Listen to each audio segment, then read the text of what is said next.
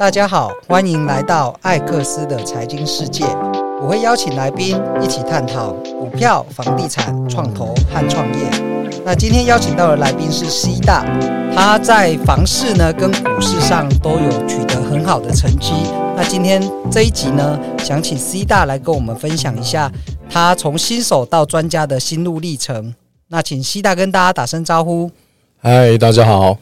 哎西大，我知道你投资到现在也很久了，那为什么你会选择就是从股票跟房地产同时两边资产都在做？你是怎么开始的？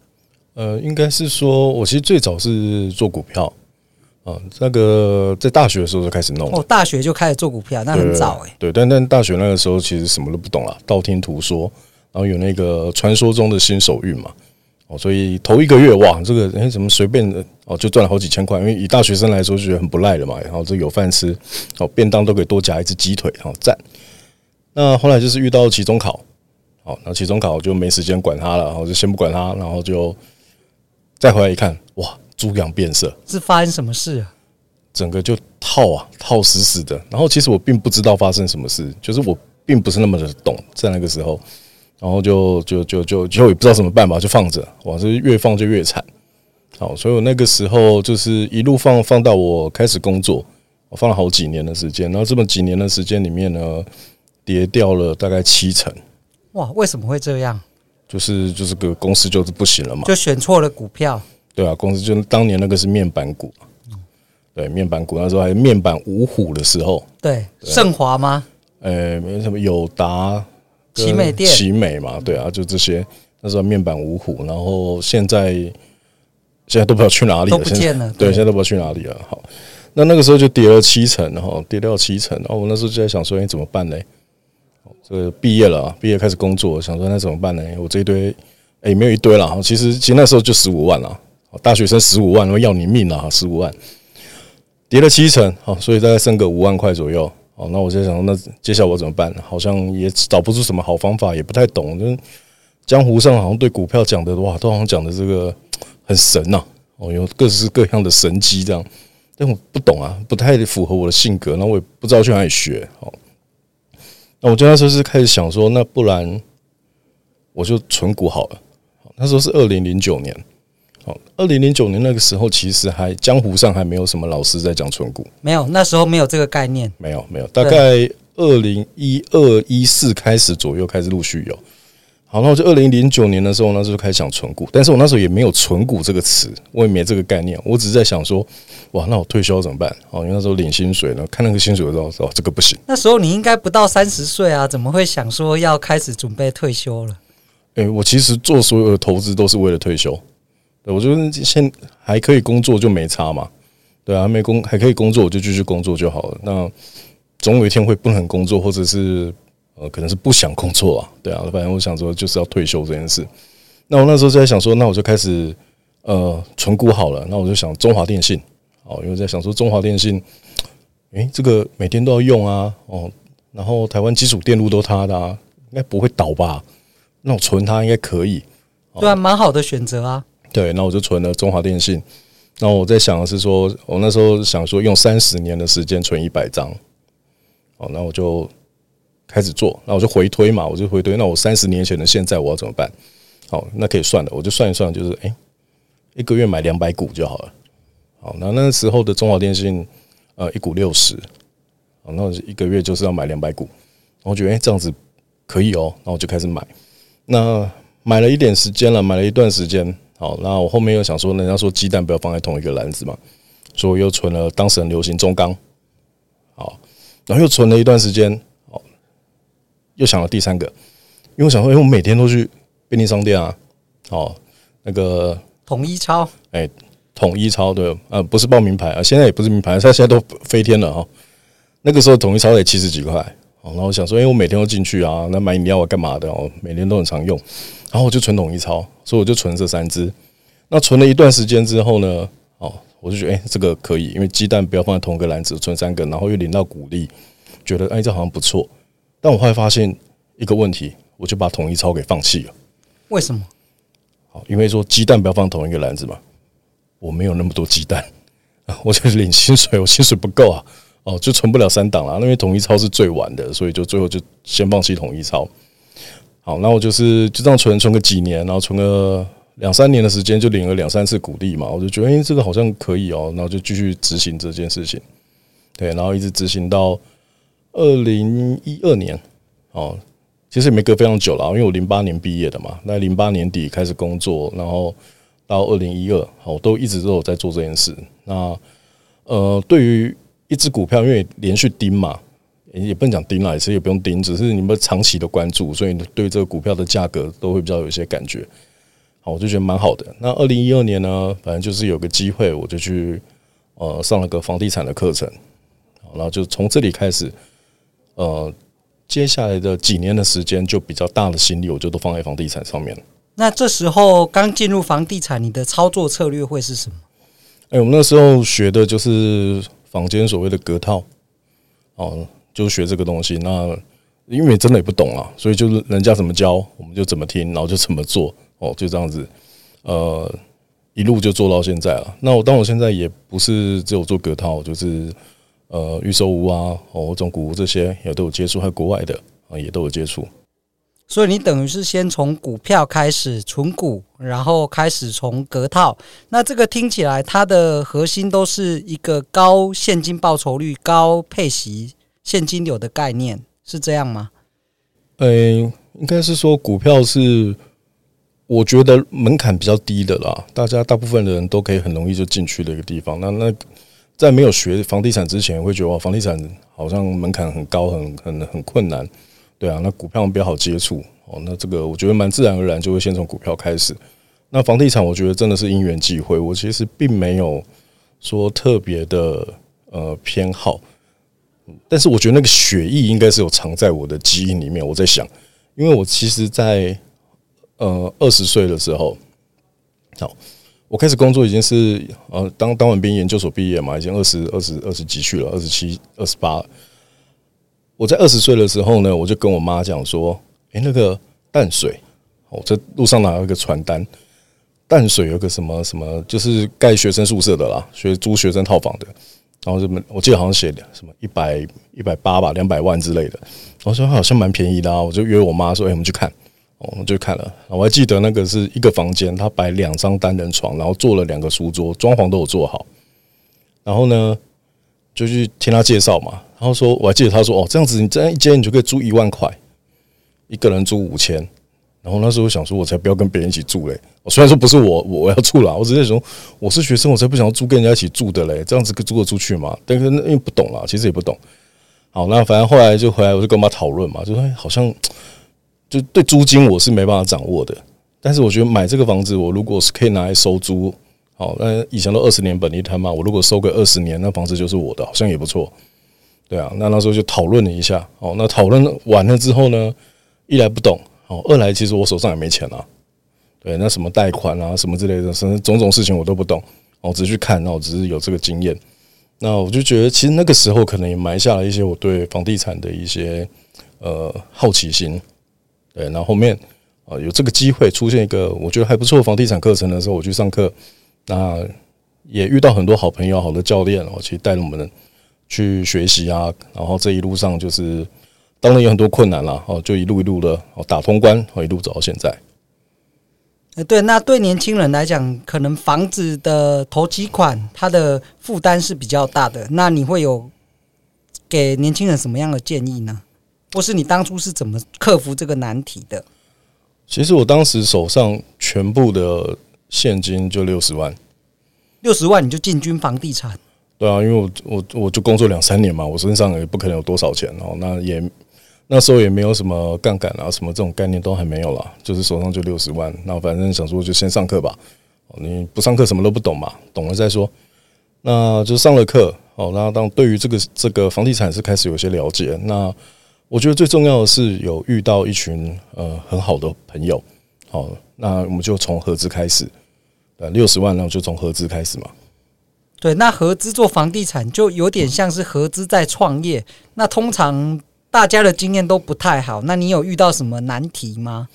呃，我觉得这一点我幸非常幸运哦，就是一路上有合作过的朋友，大家都很好。哦，所以我其实，在合作这件事情上面，我没有遇过真的很严重的事情了，就都还好，都是可以商量的。那你在这些合伙的对象，是不是大家对于房地产的认知目标是一致的？呃，我觉得是因为我们一开始是就是我们一起上课的同学，那大家一来程度差不多嘛，那大家学的东西就是同一套东西，那当然各方面都差不多差不多。那之所以会有这一批人出现来合资，其实也不是上课安排的，上课没有安排这件事情，是我们那时候有分不同区域，就是你要看哪一个区域的房子，我们就分了。那分了之后呢，我自己那一区，我就那边看看看嘛。然后突然有一天，就在上课的过程里面，反正发现，哎。这个同学好像对于贷款蛮有办法的，就是他们对这方比较热情啊，就很喜欢去跟银行谈或干嘛的。然后有人喜欢什么算报表哦，有人喜欢什么画格局图。那我就想，哎，那这个大家可以来合作啊，对，因为我也不一定什么都喜欢嘛。哦，我我其实最喜欢算钱了，哎，其他都还好。好，那我说我就某年某月某天啊，我就在上面群组我就发了，就说，哎，那个某年某月某天，好，我们这个看这一区的同学哦，我在哪边？好，摩斯汉堡某一个摩斯汉堡，我说我们就约在那边，那有兴趣大家来合作就一起来吧。好，然后那一天就连我后来就来了七个同学。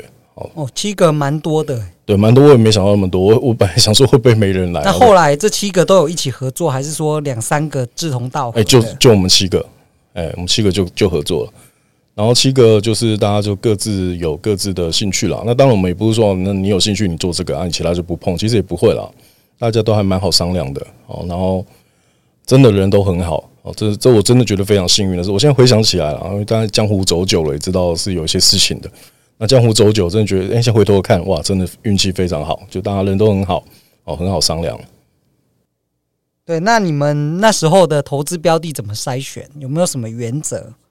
呃，那时候我们上课教的就是用报酬率去算嘛，就投报率啊，就比如说你总报要多少，然后你的 ROI 要多少。我大概就是用这样子的方式去算。那我们的呃，我们自己几个又更保守了，所以其实比教练教给我们的还要再更严格。对，但后来发现太严格了，因为我的第一个斡旋哦，在泸州的一个公寓，七百多万吧，开价哦，现在听起来当时很便宜啊。哦，那个时候七百多万，然后二十二十几平吧，第一个斡旋，然后我的报酬率我就把它一算完之后，四百二。你是说出价四百二十万？没有，要成交价要四百二。我报怎么可能会成交？哎，对啊，对，这就很难嘛。那我那时候就问嘛，因为我也没经验，我第一个斡旋嘛，我就问了教练，我就说：“哎，这个这个哦，我算出来是这样。”他说：“这样可以出吗？”我没关系，你就出看看啊。然后我想，初生之犊不畏虎，好，我就出了啊，我就跟中介说我要出啊，我要成交四百二。好，哎，中介收了。哇！因为这个落差几乎是可能打七折、打六折再出价，打六折再出价。对啊，那我们那时候也没什么观念，我就真的就是对我来说就是数字算出来就是这样子。好，那那个中介人也很好啦，就是愿意收。那当然是没有成交啦，我说真的是没有成交。那后来其实我我也因为这件事情，就是诶，算算同学之间一战成名了，就是哇，这个出出价太凶了哦。那当然对我来说就其实没有太复杂，我只是依循着公式在出价，就就这样子。对，那第一个成交的物件是在什么机缘下成交的？呃，第一个成交物件其实是就是我们几个朋友，他呃其中有一个人就去找到的。对，我们那时候其实找到两三个物件，对，然后后来是这一件我谈起来，那谈起来之后我们就开始就如何，那它的条件大概会是落在哪边？诶、有一。点点年代久远，有点忘记了。不过按照当时的报酬率来讲，应该总报会想要求在九趴以上吧？哇，总价投报率要九趴，那现金投报率不就超过二十趴以上？超过现金投报率应该在二十二十五以上，二十五以上绝对超过25。那现在这种标的还找得到吗？现在这种可能只能梦里相见了。对啊，因为这个投报，你只要持有四年，你的现金投入的现金就赚回来了，欸。对啊，对啊。那现现在是现在是很难，你就算可以买到当时的房价，你也买不到当时的装潢价。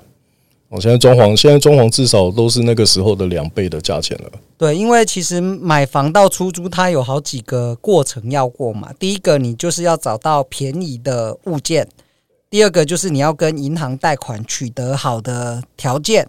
那第三个就是你要透过整修、软装或者是装潢，提升你房子的价格。那第四个步骤就是你要把它用好的价格出租出去，以及后续的房客管理。那你觉得这四种阶段哪一个阶段是投资成功的关键？其实每个阶段都是关键了。对，因为你只要有一个阶段没弄好，你一定就是就会有状况嘛。你要你要全前面都很顺利，然后一路弄弄弄到最后，结果房客招租随随便便，那就出状况了嘛。那有没有出了什么印象深刻的的状况？呃，我我觉得其实，在整个过程里面啊，最难有主导性的是那个啊，当然开发物件是一件事啊，哦，但是开发物件还好，你至少还可以决定买不买。装潢，装潢真的是非常。非常有很多坑的地方，是遇到不好的工班吗？还是发生什么事呢？对，这是装潢蟑螂哦，装潢蟑螂真的比我想象中多太多了。这装潢蟑螂这样，你可能一百万就不见了。哦，那个我我觉得钱不见都还小事，这是那个叫什么心理上的折磨，因为他就要拿你钱，事情又没做啊，你的每天钱就在喷出去嘛。就算他没做，你的房子的贷款还是要缴啊。那后来你是怎么把这个案子处理好呢？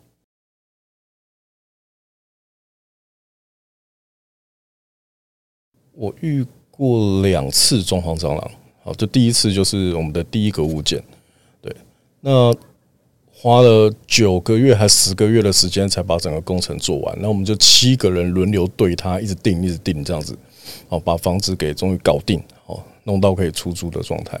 那原本应该是抓三个月嘛？三到差不多三到四个月，差不多装潢好。对啊，三到四个月，结果拖到九个月，哇！九个月、十个月，而且很多东西还没有做的，就是有一些小问题啦。但是我们还可以处理。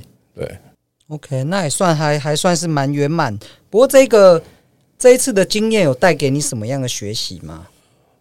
诶、我觉得 这是慎慎选公班，但这这真的是非常难的事情，因为。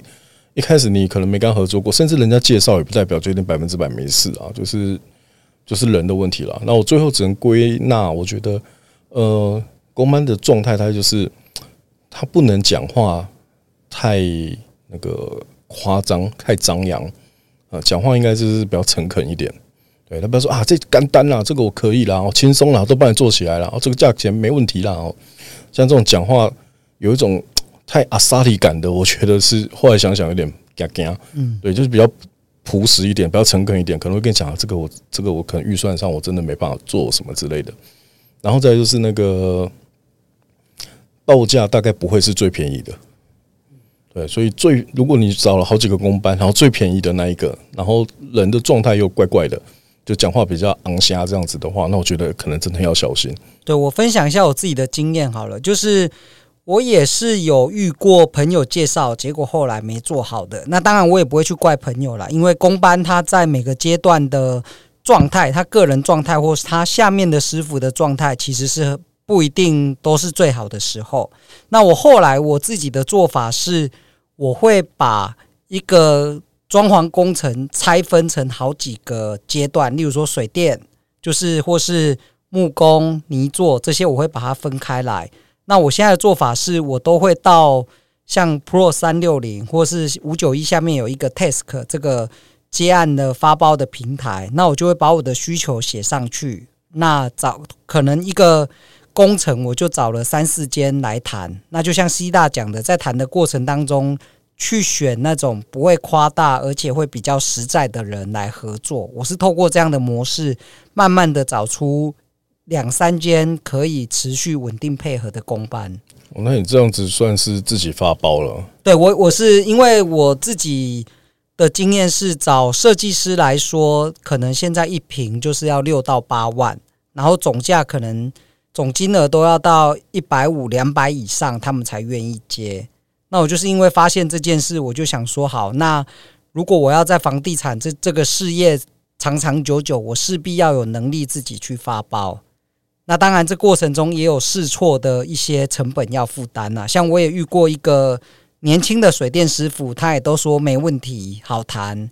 那但是在合作快三个礼拜的时候，等他开始承诺要接案到执行两三个礼拜，我就发现怎么他的工程做完了都回报很不确实。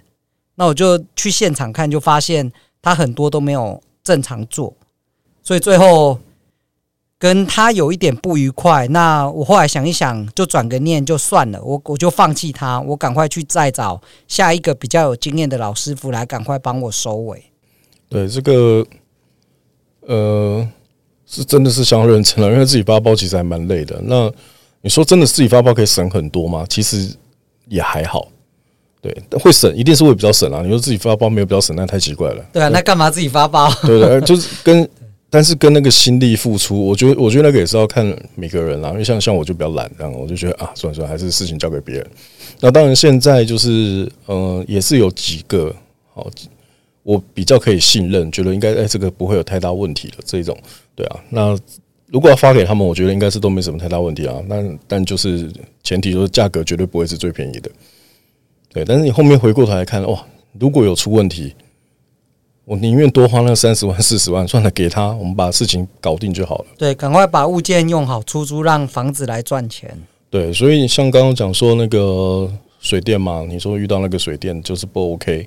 哦，那就赶快切掉，这个是正确的啊。那像我之前，我之前有个也是有个学员就问我说：“哎，那个老师啊，我们那个呃也是公办法遇到一些问题，然后就说那那你们那个多少钱？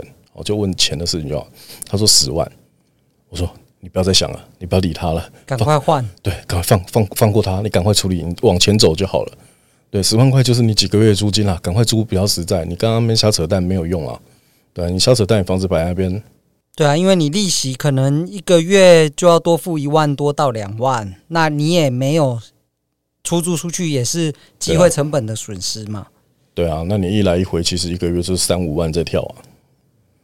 那这样真的是蛮伤的啦。所以，如何找到一个好的工班，也是在这个买房出租很重要的一件事情。那相对之下，好像存股的就不会有那么多实做遇到的困难，是不是单纯许多？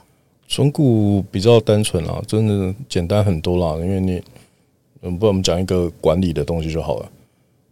应该没有任何一只股票会半夜打给你，跟你说我没有带钥匙嘛。所以你也常遇到很多房客出了很多大小事嘛？诶、欸，房客其实还好，因为我房客筛选算蛮严格的。那你有什么筛选的条件？哦，条件蛮多的。像我是二十四岁以下，我是不租的。好，然后那个。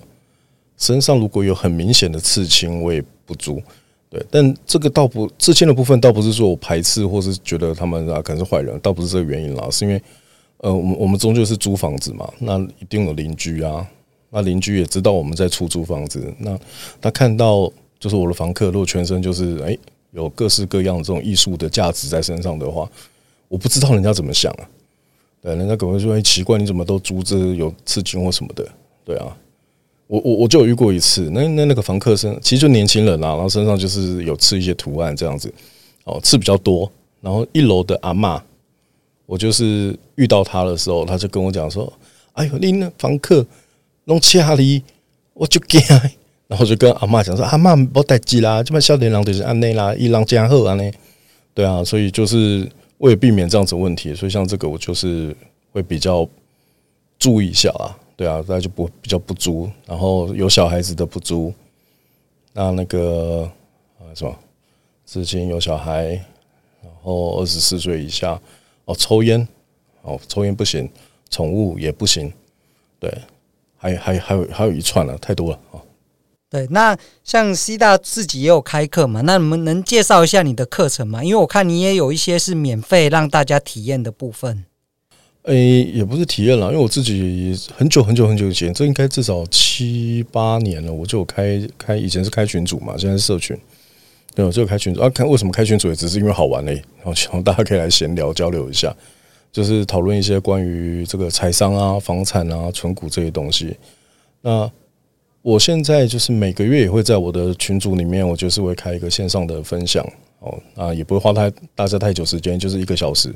然后就跟大家聊一聊我对于呃某一些财商或是某一些策略上的一些想法，就是一个分享。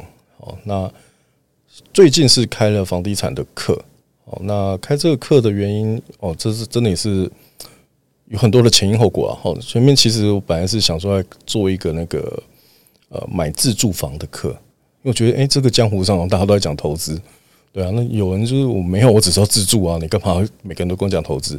我本来是要做这个，然后我是开实体的，好，就不是线上课程，本来是要开实体的，然后我就正打算要来做这件事情，正想要开始规划的时候。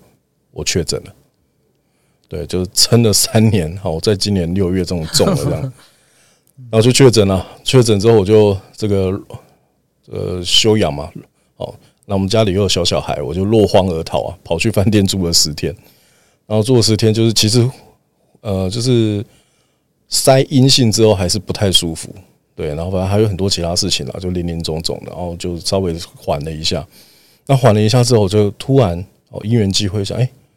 现在线上课程也很发达啊，那我如果做线上课程的话，好像可以做得更完整，可以讲更多的东西，因为反正就可以录起来嘛。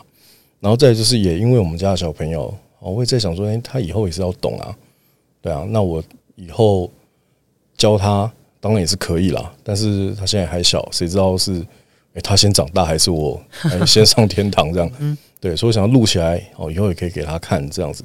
所以这个对我来说也是一个蛮重要的一个原因啦，对。不然其实我以前并没有太喜欢说要做课程这件事，对，因为因为我不喜欢招生，我不喜欢招生，我觉得招生很累，对。而且招生有一种就是对我来说啊，哦，就是要拜托人，对。我说我干嘛拜托你？我就自己去做就好了，干嘛拜托你？对啊，那反正就是就这样子啦，因缘机会，然后我们就是刚开始。哦，进行这个课程，然后目前进行的蛮顺利的。我是十月开始上课，才上一个月，然后竟然有三个学员买到房子，我真的错到哦，那速度算非常快。对啊，而且我学员才十二个，我没有收很多，因为不是我不是把它撒出去说，哎，大家来报名，不是不是，我是每一个都经过咨询，对，要经过谈，然后我觉得 OK，我帮得上忙，才会邀请你，那你再决定这样子。对，所以我我很惊讶，就是。我本来想说，哎，因为我线上课程设计到年底，然后我本来想说，会不会到年底到明年，哎，结果还没有任何一个人买到，我就觉得那是不好意思，对，就没想到一个月之内，我就有三个同学哦，就就上了一些，他们有一些观念就通了，他们就跑去找到适合自己的，然后就觉得哇，这个出乎意料，我都在想说，哎，我是教对了什么，还是教错了什么？对，就嘎嘎这样哦，不不 OK 啊，我都有看过啊，就是。又刚刚在确认，就是说，哎，这房子是他们确定他们 OK 的，哦，对，所以还不错。就目前为止，我觉得这一批同学很积极、很认真，很不错。好，那如果大家对于就是 C 大的呃咨询或者是课程有兴趣的话，大家可以在脸书搜寻 CWC 财商讲堂，那上面应该可以直接传讯息给 C 大参与你的赖社群嘛？啊，可以，可以。对，好，那。就是后续如果大家在买房上有什么问题呢，其实都可以到粉丝团来跟我们留言讨论。那今天的节目就到这边，谢谢大家，拜拜。好，拜拜。